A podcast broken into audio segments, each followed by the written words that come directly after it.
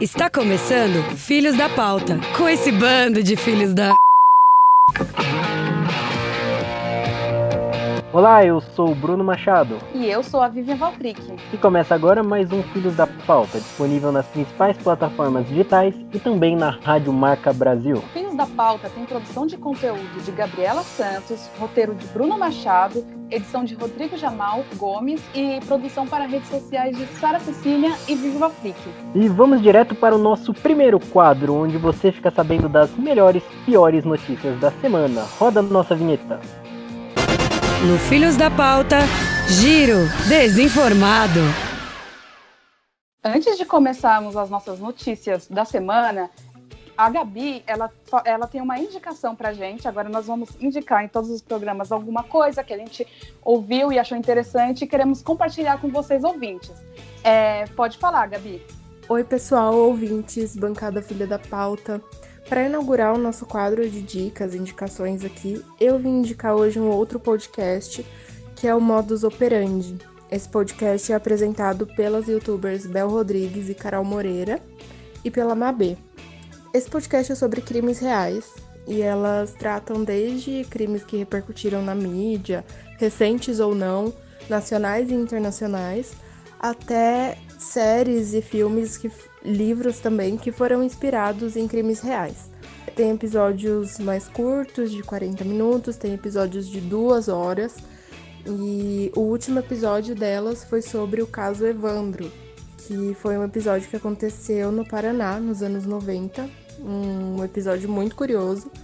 E também ficou conhecido como o caso das bruxas de Guaratuba. É, esse episódio é bem legal, Lá elas indicam um outro podcast que fala só sobre esse caso. E fica aí de indicação para vocês conhecerem. E quem dá a primeira notícia hoje do nosso giro é a Sara Cecília. Olá, ouvintes. Olá, bancada dos Filhos da Falta. trouxe uma notícia aqui para vocês. Romero Brito se pronuncia sobre vídeo de mulher quebrando uma obra de arte em sua galeria e diz que foi destratado. Em nota divulgada à imprensa, o artista brasileiro informou que o vídeo que circulou recentemente nas redes sociais foi feito em 2017. Brito deu sua versão do assunto e informou que foi até o restaurante da moça que aparece na gravação e fez uma reserva para alguns amigos. Como nem todos aparece apareceram, brincou e pediu um desconto, o que, segundo Brito, incomodou os funcionários. O artista também alega que a música estava muito alta e que pediu para que abaixassem. Bom, agora temos duas versões do caso. E eu não sei vocês, mas eu não consigo confiar em alguém que pintou um quadro do Bolsonaro e do Dória. é. Né? né? Não tem nem como explicar. Eu só queria fazer uma pergunta para vocês. O chefe de vocês fariam isso por vocês? Que a moça do restaurante fez com o Romero Brito? Aí você me compromete. Olha. Ô, Bruno, ah, eu acho que o meu faria. Ei, Bruno, pra não te comprometer, vamos fazer o seguinte: você pode responder, aí o nosso editor ele vai colocar um pi na sua resposta, tá? Ah, não, beleza. Assim, eu não vou responder, mas digo uma coisa: eu acho que meu chefe tem um Romero Brito em casa, só digo isso. e eu acho que continua polêmica com essa notícia, acho que continua a polêmica depois que esse vídeo veio à tona, né? Se pode ou não pode Romero Brito e artista na mesma frase. Fica aí o questionamento, né? Como eu digo é sempre. questionamento. Só rapidinho antes da gente partir para a próxima, é, só para lembrar os ouvintes que assim, é, recentemente o Romero Brito deu uma entrevista pro programa do Bial e ele se recusou a falar do caso. Só que o que mais me chamou a atenção nessa entrevista foi que ele com um sotaque já americano, Romero Brito, um artista, ou não, um homem rico, falando que ele considera os Estados Unidos o American Dream, que uma terra das oportunidades e que os outros países têm muito o que aprender em relação a direitos humanos, né? Eu acho que foi uma declaração tanto infeliz do, do Romero Brito, num ano que a gente vê o George Floyd morrendo asfixiado, uma, uma, desigualdade racial enorme, mais de um milhão de mortes por coronavírus por causa de um sistema de saúde que não existe para atender os mais pobres assim. Então eu não sei o que, que ele enxergou que a gente tem que aprender nos Estados Unidos. Eu acho que valeria a pena ele ficar só com a sua expressão de susto, que foi muito engraçado, inclusive, tentando pegar a obra da mulher. Eu, eu sou do time da dona do restaurante. Pronto, falei. Falou tudo, Bruno. E quem manda a próxima notícia é o Rodrigo. Manda a sua, Rodrigo. Ei, pessoal. Então, a minha notícia ela vem também dos Estados Unidos, né? Um experimento feito lá para vai liberar mais de 750 milhões de mosquitos geneticamente modificados na região do sul da Flórida. O plano recebeu críticas ambientalistas e moradores é, das residências próximas. Em comunicado divulgado à imprensa, o diretor de políticas do Centro Internacional de Avaliação de Tecnologia e Centro de Segurança Alimentar, o J.D. Hanson, afirmou que, em meio ao que tem ocorrido na Flórida, com o surto dos casos de COVID, de COVID as injustiças raciais, né, que o até comentou, as mudanças climáticas, o governo optou por gastar dinheiro dos impostos com um experimento de Jurassic Park. O ser humano não se contenta em estar no fundo do poço. Ele só para quando a desgraça for por completo, né? Eu estou aqui na dúvida se isso vai resultar no apocalipse zumbi ou em um Jurassic Park da vida real mesmo, porque isso parece coisa de Hollywood, é, um, é bizarro. É eu acho tipo de notícia um que Jurassic Park da vida real. eu acho que é aquele tipo de notícia que a gente nem tem o que dizer, né? Fala, tá é. bom, né? Se vocês querem fazer isso, hum, hum, gastar não, 750 milhões é, de mosquitos para isso, tá bom. Não, exatamente. Eu acho que dava para criar unicórnios.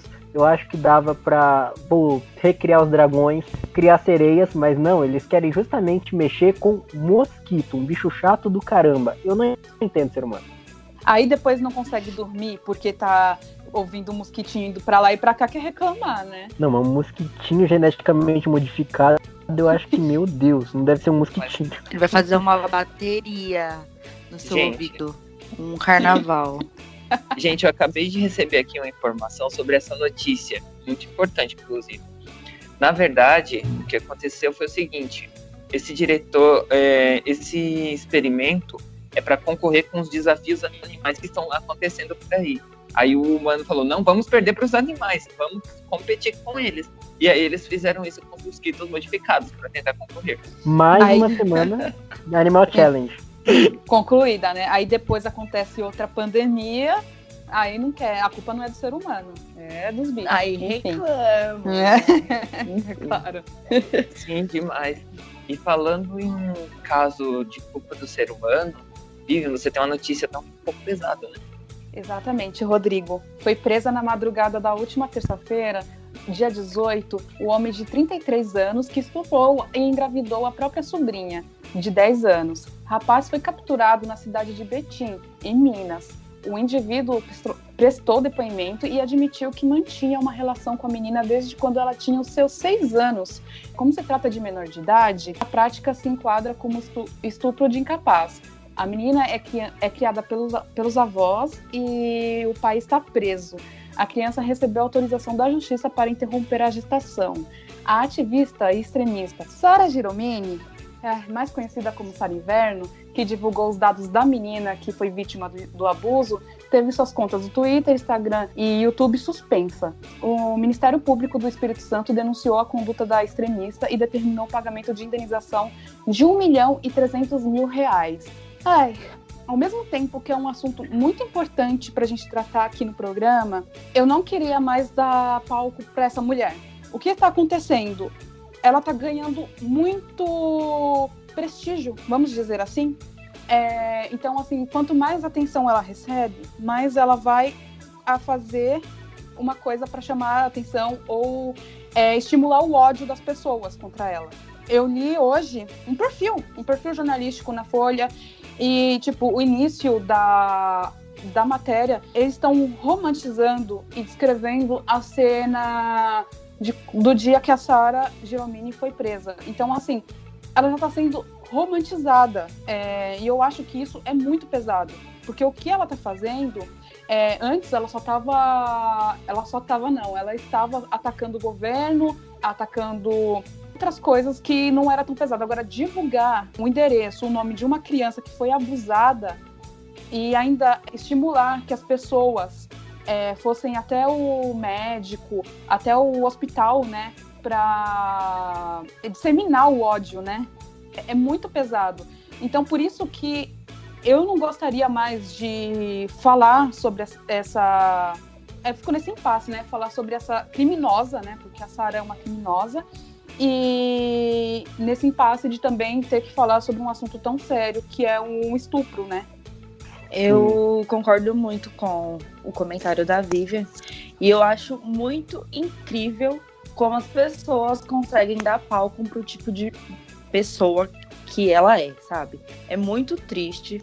Essa história toda é muito triste e a cada, é, cada coisa que é, é, surgindo, que complementava, ia ficando mais triste ainda e agonizante, assim. Foi um caso que mexeu muito com a minha cabeça, acredito que com a cabeça de muita gente. E ver que tinha gente é, dando um palco indo contra a menina e fazendo tudo para que ela fosse cada vez mais exposta, só tornou a situação mais triste e agonizante, assim. Então, eu fico muito indignada. É muito triste que, que existem esse tipo de gente e que existem ainda pessoas que dão palco para ela, sabe? É muito, muito, muito triste mesmo. Sim, e Vivian, o que você falou, eu concordo completamente. E, na verdade, é uma das coisas que nós aprendemos né, na faculdade sobre a divulgação de informações de crianças e adolescentes nessas situações, né? Ela pode ser considerada uma criminosa mesmo, porque ela infringiu o artigo 270, é, 247, perdão, da Lei 8.069 de 13 de julho de 1990, que diz é, sobre a proibição da divulgação da imagem de menores, sabe? Imagem, informações de menores nessa situação. Então, é um crime, já começa por aí ainda bem que prenderam também já o acusado, né? O, o, o tio da, dessa menina. É. E quem manda a próxima notícia é o Bruno Machado. Bom, é, o governo da Coreia do Norte passou a proibir que pessoas tenham cachorros como animais de estimação. A informação é de um jornal sul-coreano. A população deve entregar seus cães para o governo e o motivo é que no país cachorros representam a burguesia e apenas a elite tem autorização para criar cães. A Coreia do Norte tem mandado os animais para zoológicos, pois lá é comum os cães serem exibidos ao público. É, enquanto o Kim Jong-un estava só mexendo com os mísseis, é, armas nucleares, ameaçando explodir os Estados Unidos, acho que estava numa boa conversa. Agora que se ele vai mesmo começar a mexer com pets, então ele quer mesmo uma segunda guerra. Exatamente, porque Mexeu tudo tem limite, né? Tudo tem limite. Tudo tem limite. Tanta coisa para fazer, ele vai mexer logo com os doguinhos. Exatamente. Exatamente. Mas, querendo ou não, ia dar. Eu, eu não ia ter coragem de entregar o meu Henrico, sabe? Com o coração na mão. Pelo... Essa história que você tá levando pro zoológico, eu acho que é balela, meu. Qual o tamanho do zoológico ab... pra caber tanto cachorro? Eu abriria a mão do meu irmão, mas eu não abriria a mão do meu pet. Recado dado. meu irmão entrega fácil. Fácil, Agora, fácil. Não precisa muito. Bom, é, agora que veio, falar. aproveitando que você falou do seu irmão, conta mais aí a sua notícia, Sara Cecília. Não, não tem mais notícia, né? Pelo que eu vi. Acabaram as notícias de hoje. Olha eu errando o nosso roteiro. É, é fui é, sabe que o Errou. nosso giro é incrível. Errou. Eles sempre pedem mais, mas dessa vez já acabou. Bom, gente, fim então do nosso primeiro ato. Vamos agora para nossa segunda parte do programa. Roda a vinheta. No Filhos da Pauta, você, pauteiro. E esse é o quadro em que você nos manda sua notícia, sua sugestão de pauta no e-mail vocêpauteiro.gmail.com ou no Instagram, arroba filhos da pauta underline, nós trazemos para discussão aqui no programa, né? E hoje a, o programa traz um tema muito curioso que foi muito debatido nos últimos dias, que é justamente o universo dos, dos livros, o universo da literatura.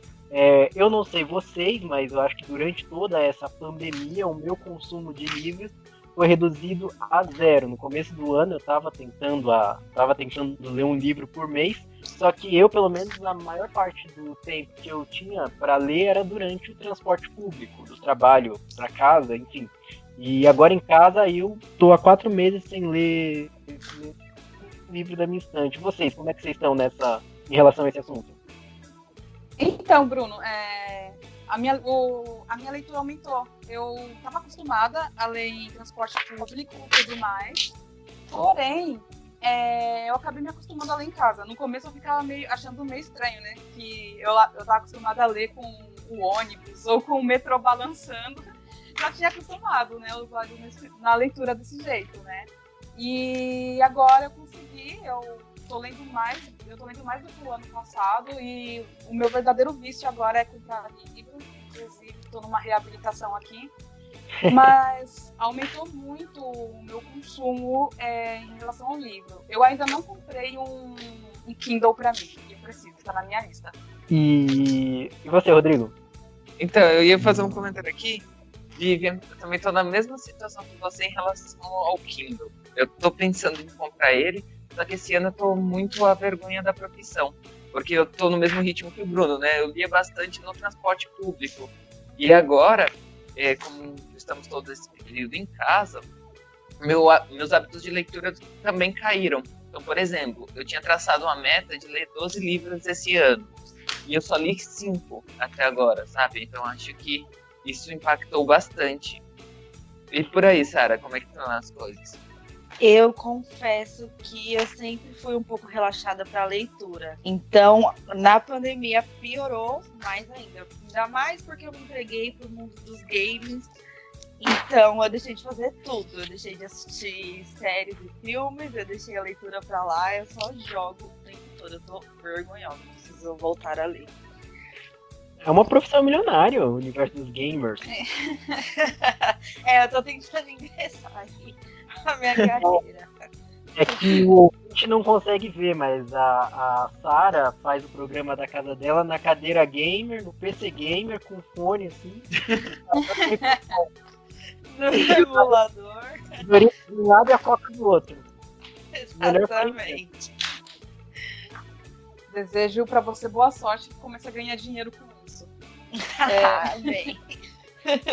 é, nós recebemos também é, um, um, recado do Júnior, do canal do Chalaza, que ele, tá lançando, que ele lançou um livro esse ano chamado Onde Estaremos em 2020. E ele quer dar um recado falando sobre as principais dificuldades de lançar um livro em plena pandemia. Bom, a maior diferença que eu estou percebendo no lançamento desse livro em relação ao livro que eu lancei em 2018 é na questão da divulgação. Enquanto em 2018 eu fazia tarde de autógrafos, em evento, em programa de TV para falar do livro, por conta da pandemia, isso tudo não está acontecendo mais. Então, a, a divulgação desse livro novo está sendo toda feita pela internet, online, é, por meio do meu próprio canal no YouTube. Então, essa questão da, de tudo que tem a ver com presencial foi tirada da equação e agora é tudo online. Então, essa acho que talvez a diferença principal.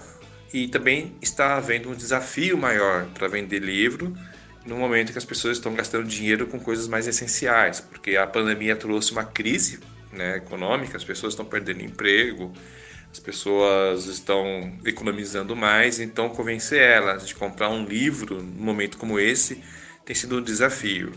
Por outro lado, as pessoas também elas têm ficado mais em casa procurando entretenimento. Então, algumas, enquanto algumas pessoas se refugiam nos livros, né, parte da população, e uma parte bem grande, né, tem gastado menos dinheiro.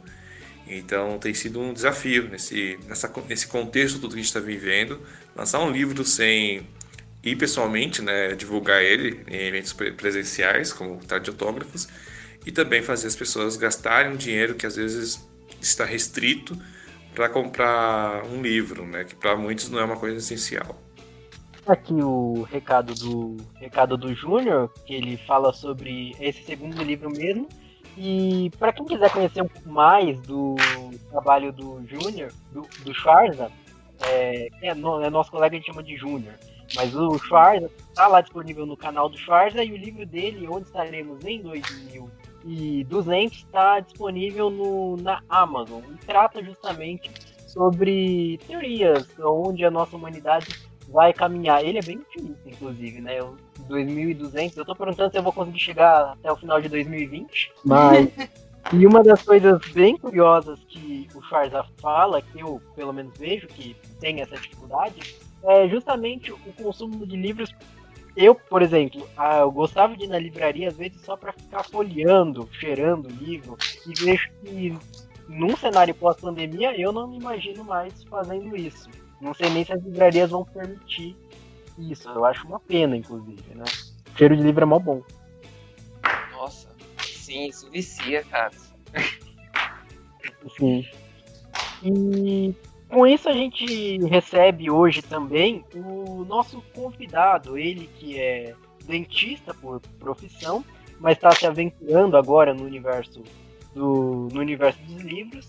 Lançou seu primeiro livro esse ano, Almas Negras, e veio contar um pouco pra gente sobre o livro, sobre esse universo da literatura, tudo. Seja muito bem-vindo, Geraldo Giovanni. Oi, boa tarde a todos aí. Eu que agradeço o convite.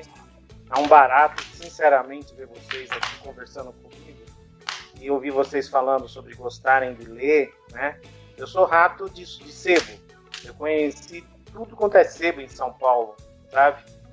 Porque na época da faculdade, a USP é puxada. Eu fiz o noturno para poder trabalhar, casar, essas coisas todas, né? Então eu falava para mim mesmo, quando eu terminasse a faculdade, eu ia começar a ler, né? Porque na faculdade não dava. E daí comecei a, depois de formado, você fica no consultório, tendo muito tempo, né? Porque você quase não tem paciente, né? Eu comecei a ler, a ler, a ler e fui embora. Li tudo quanto é clássico. Isso que o, o Bruno, né? Falou, realmente livro é um barato. Você pegar um livro, somente um livro antigo, sabe? Pegar uma capa de 400 anos atrás, 300 anos atrás, você sentir aquele cheiro, é demais. Eu, eu curto demais livro, sinceramente. Então, vocês estão de parabéns nessa questão dos livros, né? De cada um querer ler tal. Mas a Sara, por exemplo, vou puxar a orelha dela, ela tem que ler. Não pode ficar só no game. Pode puxar. É, pô, é fundamental. Né? Então, vamos lá. Eu comecei é, é, essa, o livro As Almas Negras, também está publicado aí no nosso site de, de venda eletrônica de produtos, né? Que você sabe qual é. E também, se for no Google lá, As Almas Negras Geraldo Giovanni, vocês vão encontrar nas duas maiores livrarias do Brasil no momento. Está muito bacana, para quem gosta de livro, nem vocês estão falando, você pegar o livro na mão, ver todo o design dele, a produção, sabe? Agora, só que é uma, a história é real. É um livro drama com terror, baseado na minha família, aquilo que eu vivi nos anos 70. Eu tinha 8 anos de 10 anos de idade em 1972. E foi quando eu comecei a perceber que tinha alguma coisa errada na minha casa. É, porque tinha, era eu, meu pai, meu irmão e minha mãe. Meu irmão era seis anos mais velho. Óbvio que são personagens também, tive que fazer uma modificação de nomes, tá? Porque tem pessoas ainda que estão vivas. Meu pai e minha mãe já morreram. Então eu pude publicar assim, com extrema liberdade. E eu percebia que tinha muito choro, muito problema entre meu pai e esse meu irmão. E comecei a ver aos poucos que ele abusava sexualmente do meu irmão. E, e depois, com o passar dos anos, eu soube que esse problema já vinha desde os seis anos de idade dele. Ou seja, ele, é, minha mãe conheceu esse meu pai em 19, e, eu nasci em 1962. Desde 1962, os, ah, ele abusava do meu irmão. Ele conheceu a minha mãe e ela já tinha esse menino e ele tinha seis anos de idade, certo? Então, ele sofreu essa violência sexual por parte do padrasto durante 17 anos. Foi basicamente de 1962 até 1979, quando ele pegou, não aguentou mais e saiu de casa. Tá? Então, nós, o livro trata muito dessa história da violência doméstica, da violência sexual, durante os anos de 1972, quando eu comecei a me perceber, até 1979.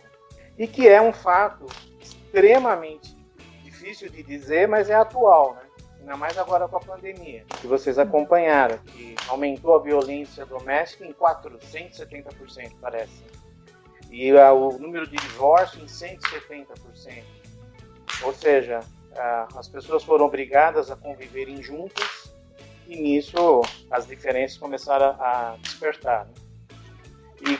E, e quero deixar claro que assim, as almas negras é um drama. 70%, como falei, é real. Mas o terror é ficção. É porque como nós morávamos numa região muito simples, cheia de mato, isolada, que era o bairro de Pirituba nos anos 70, então à noite aquilo era um breu. E quando meu pai é, chegava assim, atacado, que a gente chamava, né? Chegava do trabalho, uma cara é, muito. uma cara de mal mesmo, bravo, reclamando da vida, xingando. Então a gente achava que ele devia estar possuído, devia ter algum espírito maligno, alguma coisa.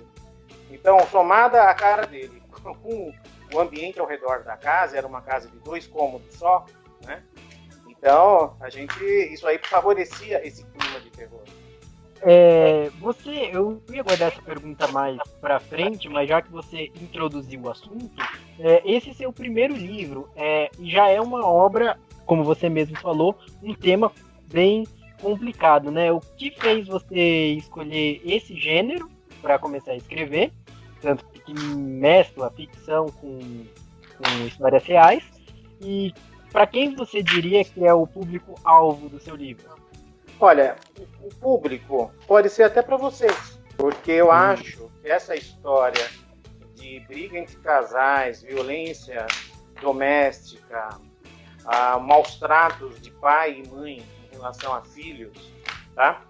É, para um casal que pretende morar junto ou se casar, seria importante eles lerem. Devia, eu falo, eu brinco até que deveria ser até obrigatório antes do casamento um casal pegar e ler o livro para saber o, lado negro da vida, porque não é só as coisas boas, sabe?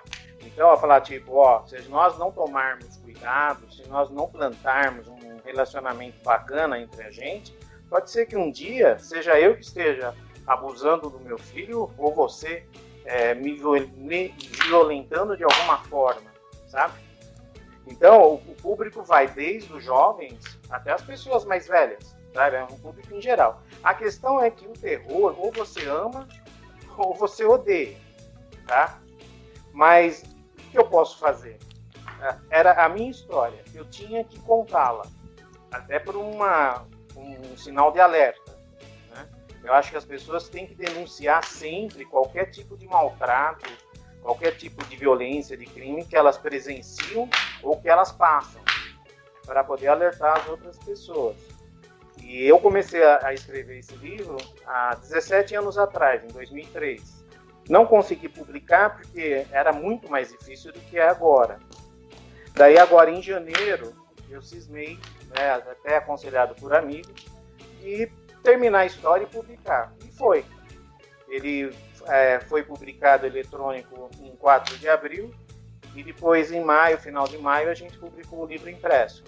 Agora, o escritor, né, não importa qual, ele não começa a escrever lá. A não ser os que querem só ganhar dinheiro mesmo assim, explicitamente. Tipo, você escrever de sexo, escrever de amor, essas baboseiras todas, é fácil, vai vender. Mas não tem um conteúdo literário. Você, vai, você escreve aquilo que é, você tem facilidade para escrever. Né? Eu comecei a escrever e saiu, sabe, o Bruno? Fluiu. E agora eu já estou no segundo livro, né, é no, quase na metade do segundo livro, porque As Almas Negras é uma trilogia, né? Então eu vejo que eu consigo me desenvolver, me, é, me expressar melhor nessa linha entre drama e terror, tá? Foi mais ou menos isso. Espero que agrade uma gama muito grande de públicos, né? Haja visto que nós estamos até o final do mês terminando a tradução em inglês, para ver se está tudo em caminho de ser publicado nos Estados Unidos. Tem também uma pessoa trabalhando para que seja publicado em Portugal, porque a minha ideia, o meu desejo é que seja realmente reconhecido mundialmente, sabe? É isso. É legal, Geraldo. E assim, você é dentista por formação e profissão. E a gente queria saber o que fez você decidir a se aventurar no universo dos livros como autor. Olha, na verdade, Sara, eu nasci com o dom de desenhar e pintar. desde pequenininho eu conseguia olhar as coisas e, e desenhava ah, no lápis. Depois aprendi a desenhar em nanquim, depois aprendi a desenvolver, a pintar em telas a óleo? Mas sempre copista. Se eu vejo um quadro, eu adoro os impressionistas, e eu gosto muito do Degas. Eu tenho quadros, inclusive no meu, no meus consultórios, eu tenho dois consultórios, que eu copiei o quadro tamanho real. Porém, o escrever nasceu junto com o pintar. É engraçado isso. A, a parte cultural parece que são, são interligadas. Né? Você tem uma facilidade para uma coisa que de repente também te leva facilidade a outra coisa. E quando jovem, adolescente, eu tinha, eu gostava muito de escrever carta, porque a gente tinha carta naquela época, né? A gente tinha cartão de Natal, então mandava um monte de cartão de Natal, aqueles textos enormes, manja. E daí, carta para namorada. Ah, quando eu estava no terceiro colegial, eu fui presidente do centro cívico. Eu estudei num colégio ali na rua Serra Corá, na Lapa, numa, no Tião Buarque. E ali, em 1980, eu fui presidente do centro cívico. E toda data comemorativa, também era uma coisa que a gente fazia naquela época, né? 7 de setembro, 15 de novembro e tal a gente fazia lá aciamento da bandeira, tal, cantava o hino, e eu, como presidente do centro cívico, falava alguma coisa, eu escrevia aqueles discursos, né? Isso aí foi despertando. Agora, o que realmente foi assim, o, o clique, né? Foi eu virar crítico da, do Google Guides e do TripAdvisor, o ano passado, começo do ano passado para cá. Eu desenvolvi as críticas de uma maneira assim mais diferente, né? que começou a ter bastante é, visibilidade, chegou a deve estar, eu acho que uns 400 mil visualizações, né, como crítico, e foi que um amigo meu, vendo a crítica, as críticas que eu fazia tal, falou, ah, você não tem nenhum livro, por que você não escreve um livro? Eu falei para ele, na verdade, eu tenho um livro reservado, guardado, não só um, né, eu tenho outros livros que eu deixei meio que stand-by. Ele falou, ah, por que você não termina? Isso foi em dezembro. Ah, tá bom, então por que não? Né? Em janeiro peguei firme e foi, foi quando eu é, realmente decidi terminar As Almas Negras com algumas modificações, com aprimoramento. Ou seja, o livro hoje é muito melhor do que era quando eu tentei publicar em 2003. E foi assim, é uma coisa que nasce, que surge. Veja, hoje eu, tenho, eu fiz 58 anos semana passada. Você vê, está publicando o primeiro livro aos 58 anos. É engraçado até, né? queria estar com a idade de vocês para estar publicando, mas não foi assim. É isso. É, Geraldo, agora eu tenho uma pergunta para você, que foi algo que você pontuou na sua fala, na sua primeira fala, que eu achei muito interessante. Você falou que começou a escrever o livro em 2003, né? Que ele levou 17 anos para até ser concluído, né? Eu queria saber qual foi a maior dificuldade burocrática que você encontrou enquanto tentava publicar esse seu livro. Ó, oh, Rodrigo, é assim. Infelizmente, na nossa terra, vocês quatro aí, vocês são uma raridade, tá? O povo não gosta de ler, o brasileiro tem preguiça para ler. É, esse livro impresso, eu já vendi vários, né? Até para pessoas muito cultas. E essas pessoas, tipo advogados, tá? que eu sei que gostam, ainda não leram o livro. Fazem dois, três meses que compraram e não leram, entendeu? Então, a, maior a primeira maior dificuldade é trabalhar com literatura no Brasil. É um produto extremamente difícil de se vender, a não ser que você escreva algo extremamente comercial. Autoajuda, sexo, né, essas coisas. Aí, em 2003, a grande dificuldade era que você tinha que escrever, né, você fazia no computador, óbvio e tal, mas aí você tinha que pegar ele, imprimir e mandar ele impresso para as editoras. Eu mandei para tipo, acho que umas 10, 12 editoras, né? Você fala aí que eu mandei, sabe? Companhia das Letras, Globo e assim foi. E o livro, hoje eu reconheço ele não era tão assim completo, né? Tão bem acabado a história como ela é hoje, tá? Então só foi aquelas cartinhas, né, que a gente recebia pelo correio. Não, não, não, não, não. Então, pô, você fala, porra, não vou mais, não vou mais me dedicar a isso, né? saco, né? Quem que gosta, né? Ninguém gosta de ficar recebendo não, não, não. Então, duas grandes dificuldades em 2003. Primeiro, a própria literatura em si no Brasil, que ainda existe e não sei quando vai, vai deixar de existir. Segundo, foi a própria dificuldade técnica, né? Hoje não, hoje via internet hiper simples, né? Porém, é, se, você, se você não tiver um patrocínio, você tem que pagar do teu bolso, tá? Eu paguei no meu bolso essa primeira impressão. Agora, nesse trabalho todo de divulgação, para que venda, eu recupere meu investimento, para que possa mandar imprimir o segundo livro. E assim, e quem sabe, ah, na venda do livro eletrônico, a gente consiga é, vender tantos que possa realmente disparar como profissão. Porque mesmo sendo, eu amo ser dentista, sou dentista há 34 anos, tá? Eu, gosto, eu sonho muito em poder virar um escritor de sucesso. Não vou negar isso. Eu não estou aqui para brincadeira, né? E também não estou tipo assim, ah, é, o meu ego é ser famoso, sair na rua, me pararem no shopping. Não, isso não é o meu ego. Meu ego é que minha obra seja reconhecida e, consequentemente, poder viver dela. Porque, nossa, imagina vocês, porra, descrever aonde quer que seja, numa praia, numa montanha, dentro do banheiro, certo? Onde quer que seja, e você viver disso. Maravilhoso, pô. Eu, eu, eu tenho uma inveja desses escritores americanos, tá? Nossa, mesmo os europeus, e nossa, não tenho o que falar. E admiro muito eles por isso. Agora, vocês me falam, como é que faz a molecada aprender a ler? Eu, na minha época, era obrigatório. Tá? Ou lia ou reprovava. E a gente repetia de ano mesmo. Não era. Sabe? A coisa era, era dura mesmo. Eu só fui ler, como falei para vocês, depois da faculdade. Mas ainda falando sobre é, toda a parte de produção é, de um livro, é como você enxerga a aceitação do público como com os novos autores que temos no mercado?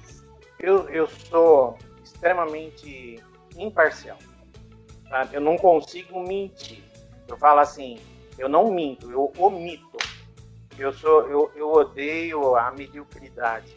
Se é para você ser medíocre, não faça, não entra. Então, assim, eu vejo os escritores, algumas coisas, assim, eu não estou muito a par da literatura brasileira moderna. Eu vejo assim meio por cima, tá? Vejo que tem muita autoajuda. Então, eu acho que é, nós, o Brasil, o Brasil, como meio literário, ainda nós vivemos muito dos escritores do passado. Sabe, a Clarice, Clarice Spector, né? Carlos Drummond de Andrade, Machado de Assis, Machado de Assis, que eu acho que é o melhor de todos. É um, escritor tão bom que até ele é super atual. Se você pegar os livros e ler, você vai comparar. Poxa, espetacular o Machado de Assis, né? Então, a questão da literatura do Brasil tem muito que desenvolver. Então, não sei se eu respondi a sua, sua pergunta. Se você quiser reformular, eu me esforço mais. Não, é que na verdade a gente quer saber sobre a aceitação do público. O seu livro, é, você já tem alguma ideia de quantos é. já venderam? Como que está a popularidade dele? Olha, é, por causa da pandemia, as livrarias estão fechadas, né? Agora começou a abrir. Nós íamos fazer o lançamento, né? Da Noite de Autógrafos, não pudemos fazer. Então, eu estou vendendo, tipo, já vendeu 100 livros, mas vendendo assim, boca a boca, dos meus pacientes. Tipo, chega um paciente e fala, o negócio é o seguinte, então você compra ou não dou anestesia. Entendeu? É mais ou menos assim. Ou então, ó, livro e ganha uma extração grátis. Boa. Tipo. Agora, na parte do, do, eletrônico, eu preciso da mídia. Uhum. É, eu divulguei naquilo que eu posso, nos meus WhatsApp, nos meus contatos, mas não, tem nem comparação, né? Tem que ser por esse trabalho que eu estou fazendo aqui com vocês agora e outros que vão estar em andamento para poder cair na mídia para que as pessoas acessem esse site e vão lá e comprem o eletrônico. Né? A aceitação do meu livro tá excelente. Eu fico até puta, super animado e morro de dar risada, sabe por quê? É, hum. Tem um sonho de escrever o, o terror máximo, aquele terror que a pessoa leia e fique um mês dormindo de luz acesa. Sabe? Ou seja, o terror do terror mesmo. Não sei, algum de vocês gosta de terror ou não? Eu gosto. Hum. Inclusive, eu estava comentando com o pessoal antes de você entrar para a entrevista que eu estava lendo é uma trilogia que eu comprei recentemente da, do casal dos, dos Orange, né? E que eu fiquei até pouco tempo, me recuperei agora. Porque eu tava até pouco tempo dormindo de luz acesa, com medo de dormir sozinha e tudo mais. É, então, e é, as pessoas, muitas, estão falando, ó, Giovanni, é meu nome, as pessoas me chamam de Giovanni. O primeiro nome é Geraldo, tá? Ó, Giovanni, Uhum. eu, come- eu comecei a ler seu livro, eu parei. eu comecei a ler, eu tava lendo de noite, eu não consegui, tive que ler de dia. Ah, eu morro de puta. Pra mim é um puta elogio. Né? Falar que morreu de medo de ler meu livro. E outros, quando parte, principalmente do programa, as pessoas choram. Falam, não, não acredito. Falam, não é possível que você teve um pai desse jeito. Sabe? Não é possível. Falei, tive. Eu, tá, gente? Eu, eu não sofri violência nenhuma do meu pai. A violência que eu sofri do meu pai foi uma violência psicológica. Por exemplo, quando eu entrei na USP, nossa, fiquei super feliz, mas vocês sabem qual é a felicidade que é entrar numa faculdade. Ele, eu fiquei esperando ele chegar. Ele chegou em casa umas 9 horas da noite, mais ou menos. Isso foi em janeiro de 1982. Quando ele chegou, ele chegou naqueles dias ruins, aqueles dias atacados. Ele tava aquela um semblante assim, sabe, modificado, mal, reclamando e tal. Ele falou, "Ó, pai, consegui entrar, entrei e tal, não sei o quê. Eu falei, ah, ah, é? Bem feito, você vai se fuder. Porque eu não vou te ajudar em nada agora. Porque eu entrei na USP, na Odonto USP de Bauru, que era a melhor da época. São, eram só quatro anos, era melhor do que aqui de São Paulo. Só que eu ia depender dele para pagar a, a pensão lá. Ou morar de pensão, ou morar de república, né? Mas era é, comida, ônibus para ir até lá, né? Enfim, eu- não tem como trabalhar. A faculdade era integral, certo? Então eu ia depender dele financeiramente. E ele sabia disso. Daí ele falou assim, ah, ele falou dessa forma, ah, então bem feito, tal, eu não vou te ajudar em nada, não sei o quê. Cara, eu fui pro meu quarto, comecei a chorar e não parei mais. Sabe? Porque, porra, não recebi um abraço, um beijo, nada, entendeu?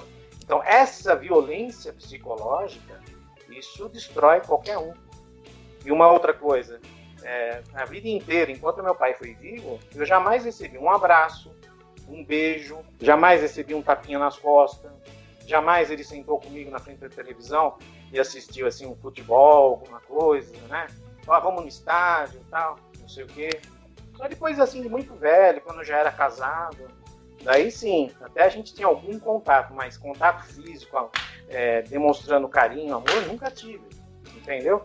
Isso, isso é punk, sabe? Ou virar assim, ó, ó filho, eu te amo, né? Ó, te amo demais, tal, tenho muito orgulho de você, pá. Ah, imagina. É, por exemplo, eu sei que eu tô meio um pouco divagando, né? Mas só para você ter uma ideia da dramaticidade, do peso que é o livro, que a gente pôs no livro. Ele era tão ruim que muitas vezes ele era incapaz de pegar e falar alguma, pegar e ensinar alguma coisa para você dentro do, do seu time. Por exemplo, tem gente que você tem que chegar, esperar o momento certo para ensinar alguma coisa, para orientar alguma coisa. Você não pode falar na hora que você quer falar. Eu falava, ó, pai, tô pensando em fazer isso, tal, não sei o quê. Ele chegava, ah, pra que você vai fazer isso? Ah, não precisa, não, não sei o quê. Ah, isso é bobagem. E ah, Pronto. Já, sabe? Já tirava todo o prazer de você fazer tal coisa. Entendeu? Então, é, quis deixar bem claro isso. A violência sexual foi para com meu irmão. E aí essa violência também é, psicológica também foi com a minha mãe. Né? E teve outras tantas que depois a gente entra no livro, né? Sensacional. É, e eu queria perguntar, você comentou um pouco lá atrás a respeito do. respondendo a pergunta da Vivian, inclusive, sobre o hábito de consumo do brasileiro, que você falou até que na sua época a leitura era obrigatória, não sei o quê. É um tema bem polêmico esse hoje a respeito da leitura obrigatória na, nas escolas, né? Porque eu conheço muita gente, por exemplo, que foi forçada a ler obras sensacionais, fora de sério, como Machado de Assis na escola, e hoje não tem o hábito de ler porque foi uma coisa que foi forçada, né, colocada goela abaixo, né? Então eu queria que você falasse um pouco como que você vê caminhos para incentivar o público a consumir, a aprender, a ter esse hábito de leitura, como você mesmo conseguiu, e como que você é, caminhos para ensinar o público a ler livros também que tem um tema um tanto quanto pesado, que é o, o seu livro, assim, não é uma coisa fácil de ler antes do almoço. é, ainda mais se ler num dia chuvoso, sem, sem energia elétrica. Né? Bom, é o seguinte, eu vejo, eu tenho um netinho que tem quatro anos, vai fazer quatro anos agora dia 1 de setembro. Escola particular, é outro estilo, já vai desenvolvendo com aqueles livros específicos para crianças, né? E ele adora pegar os livros, ver os desenhos e, vai e ele conta a história. Eu acho que o caminho é muito cedo é pegar a criança com muita paciência, com esses livros específicos para a idade deles e com muita paciência nos outros anos e também desenvolvendo esse tipo de trabalho, por exemplo, na, na, no primário, no ensino fundamental, né, que fala hoje, né, ah, o livro específico para aquela idade, um garoto de 8 anos de idade. Você não vai pegar e já dar um autor com uma história pesada. Você tem que dar um livro e também livre, tipo quatro, cinco livros para que aquela classe desenvolva, né? cada aluno escolha, olha tal, e o professor, no caso, teria que ser um professor de literatura, que nem eu tive, não era só português, né? português, literatura, gramática, mistura tudo. Não, um professor só de literatura, sentir cada da classe, classes sempre pequenas, tá? Classe de 20, 15 alunos no máximo, não pode ser 35, 40 alunos, não, porque senão o professor não consegue decifrar quem é quem, né, os gostos de cada um. Então, uma classe pequena, de 20 alunos, isso pode ser até no ensino público, por que não, né? Daí, dentro de cada, por exemplo, o Bruno gosta disso, a Sara gosta daquilo, e assim, e assim vai. Daí, ele pega, sem obrigar também, ó, tá aqui. Se você lê, beleza, a gente vai, você vai ter esses pontos positivos na sua nota. Se você não lê, tudo bem, sabe? Você vai é, ganhar tanto de nota, vai passar de ano, tal, não sei o quê. Mas obriga, eu sou contra tudo que seja obrigatório. Tá? Aí na resenha não falou, eu sou militar da reserva. Eu sempre quis ser do exército, sempre quis ser. E lá é diferente, você é obrigado, mas você tem um código, tem um motivo, tem uma razão de ser, de você obedecer. Na vida civil, tudo que é obrigatório, eu sou radicalmente contra. Porque não é, eu sou contra os extremos, extrema esquerda, extrema direita, sabe? Então, porra, a literatura tem que despertar na pessoa. Que nem, que nem você estava comentando. Tem pessoas que começaram a ler, né? E depois deixaram de ler. Ou seja, foi, ela nunca mais vai ler na vida, sei lá. Foi estragada. Eu acho que o caminho, tá? Na minha opinião, é esse. Seguir por esse exemplo. É, desde pequeno, é, tentar decifrar aquilo que a criança e o jovem tem mais interesse e jamais ser forçado, não ter nota, porque não é por aí. Literatura não é dessa maneira, tá? Essa é a minha opinião. Certo. Perfeito. Agora falando sobre o seu livro, você diz aí que o vilão ele tem episódios de possessão, né? E eu queria que você falasse um pouco sobre isso mais detalhadamente.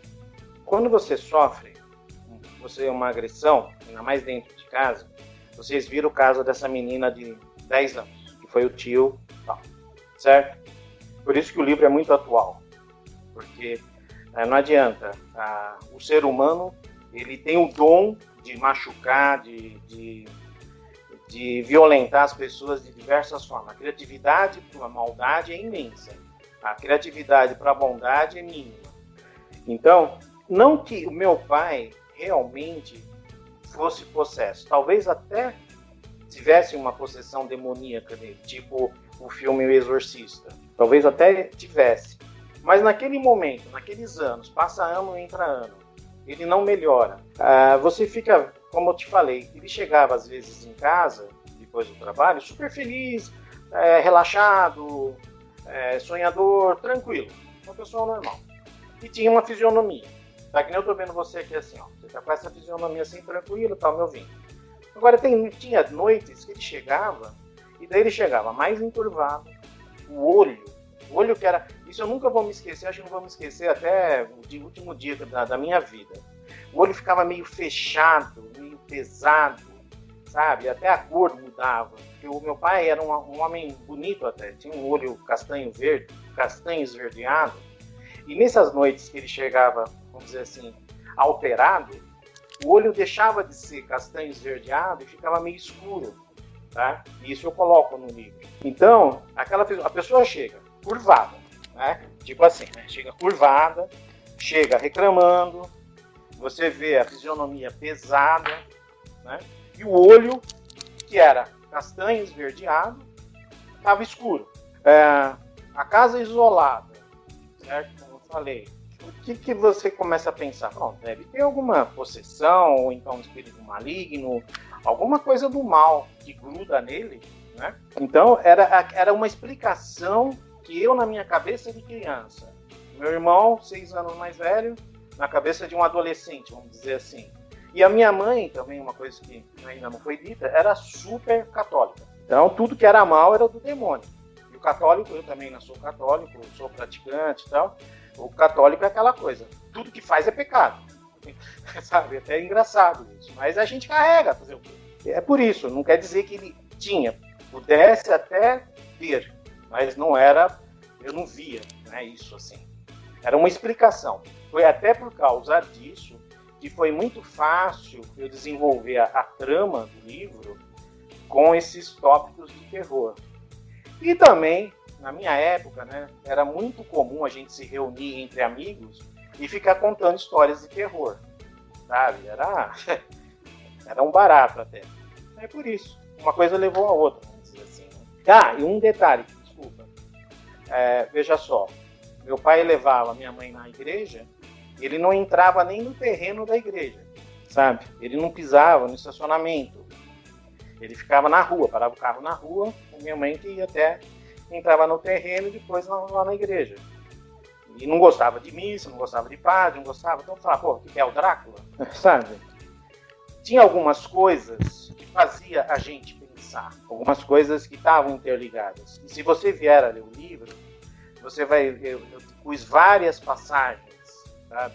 Que nem vai ter uma passagem. E meu pai era muito invejoso, demais, demais, muito invejoso, muito revoltado. E como ele não conseguiu atingir o sucesso material que ele sonhava, qualquer pessoa que se destacasse ele soubesse, nossa, ele falava mal, brigava, sabe? ofendia, assim, ficava falando. Por exemplo, estava assistindo um jogo, apareceu o Zico. Lembra do Zico? Sim. Alguém lembra do Zico, jogador, tal, dos anos 70, 80 uhum. tal? Nossa, meu pai não podia ver o Zico na televisão. Ele ficava puto, reclamava, ah, não se viu só jogando bola, não sei o quê. Então, se ele visse o Neymar agora, ele se jogava na ponte. Né? Porque em matéria de grana, meu, não tem nem comparação. Pois é, pois é. Não é verdade? E porque ele, ele sempre foi muito trabalhador, isso eu não posso negar. Ele trabalhava pra caramba mesmo, exageradamente, 10, 12 horas. Ele era vendedor de cosmético. Vivia no centro da cidade, nas, nas farmácias, drogarias e perfumarias vendendo cosmético. Né? Uhum. Só que, por ele trabalhar pra caramba e não conseguir ganhar a grana que ele queria ganhar, ele se revoltava contra tudo e todos que se destacavam. Essa é numa outra característica dele muito ruim, entende? Entendi. É bem interessante. É pesado. O tema é pesado. Sim, tá? bem pesado. Tem muito, nossa, zilhões de coisas para contar só nesse primeiro livro.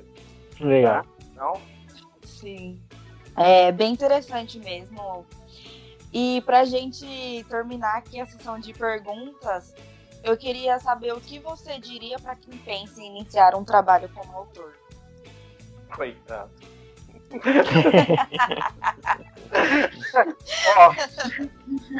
Se você fizesse essa pergunta para mim, ao contrário, o que você diria para quem pensa ser dentista? Eu ia falar, falar assim, forget about it. Coitado, esquece. Eu, quando entrei na USP, era, era a quarta melhor profissão. Hoje é a quinquagésima, sexuagésima profissão. Sabe? Então, ou seja, você assina o nome, você entra. A, a literatura é a mesma coisa é hard work. Sabe? Eu estava vendo uns é, vocês puseram o ICDC, eu sou roqueiro, tá? Então, falou de rock para mim, pronto. Eu, eu trabalho no meu consultório ouvindo rock o dia inteiro. Veja só, é aquela história, é um longo caminho, tem uma música do ICDC que fala, é um caminho muito longo para se tornar um rockstar, né? Um, um caminho longo e árduo. Para você se, se tornar um autor no Brasil, com esse nosso, com essa falta de hábito do brasileiro de ler, a preguiça, o brasileiro é extremamente preguiçoso. Não é só para ler, mas é preguiçoso para várias outras coisas que envolvem trabalho. Tá? E literatura eu não sei porquê a gente, nós sabemos por quê, né? Porque já vem errado lá do passado. O brasileiro morre de preguiça e não tem a menor vontade de ler. Então, francamente, eu não aconselho, sinceramente. Eu mesmo estou falando para vocês, eu não sei aonde eu vou chegar. Vou fazer de tudo, estou usando todos os meios, é, vou me dedicar ao máximo para divulgar o meu trabalho, para poder atingir esse sonho de viver da literatura. Tá? Mas fosse agora o Pitacani, por exemplo, o cara se forma em jornalismo e resolve ser escritor, né?